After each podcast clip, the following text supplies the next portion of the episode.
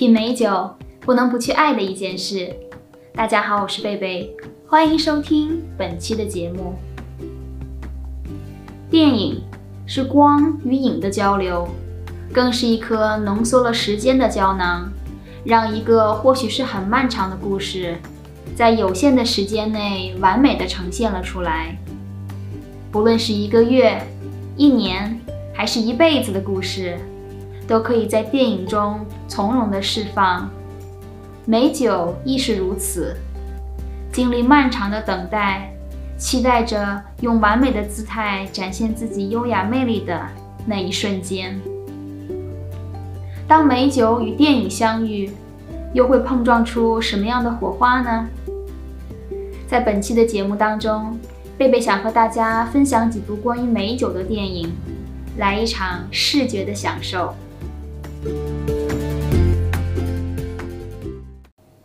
第一部电影《纯美年华》，A Good Year，一部令人着迷的电影，位于法国东南一角，紧靠着美丽的蔚蓝海岸。镜头中的普罗旺斯充满着阳光，安逸和谐，像世外桃源般令人身心放松。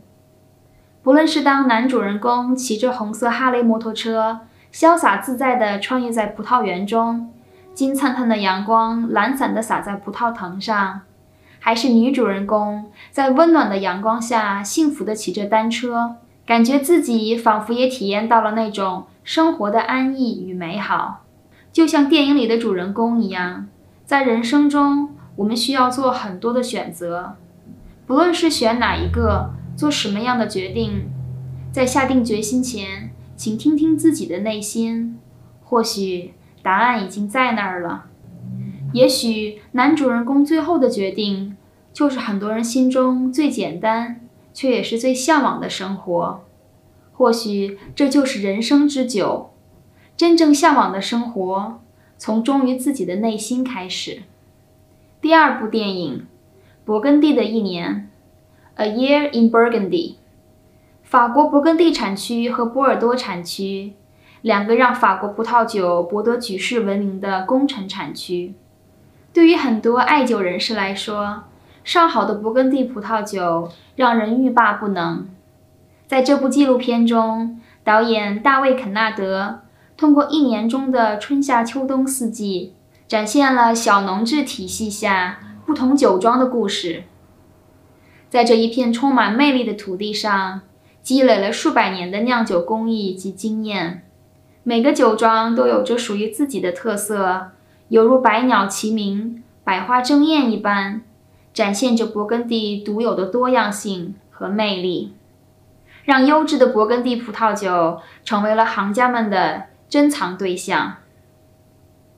第三部电影《香槟的一年》，A Year in Champagne。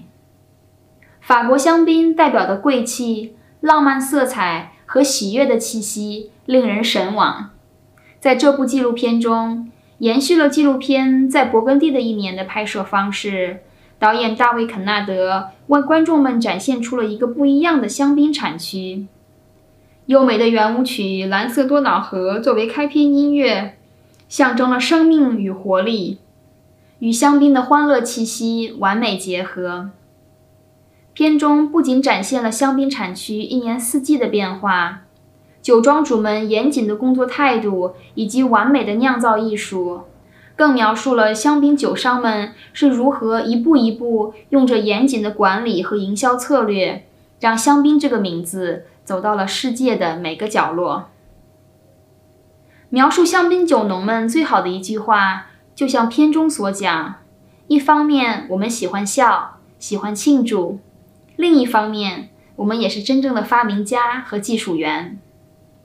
第四部电影，哪怕酿酒之路，Decanted。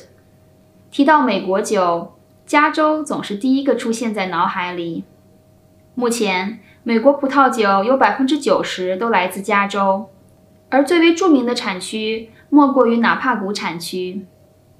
片中大量展现了纳帕谷的风采，不论是从空中。海上还是路上，让人看后内心蠢蠢欲动，也想亲自体验纳帕谷的风情。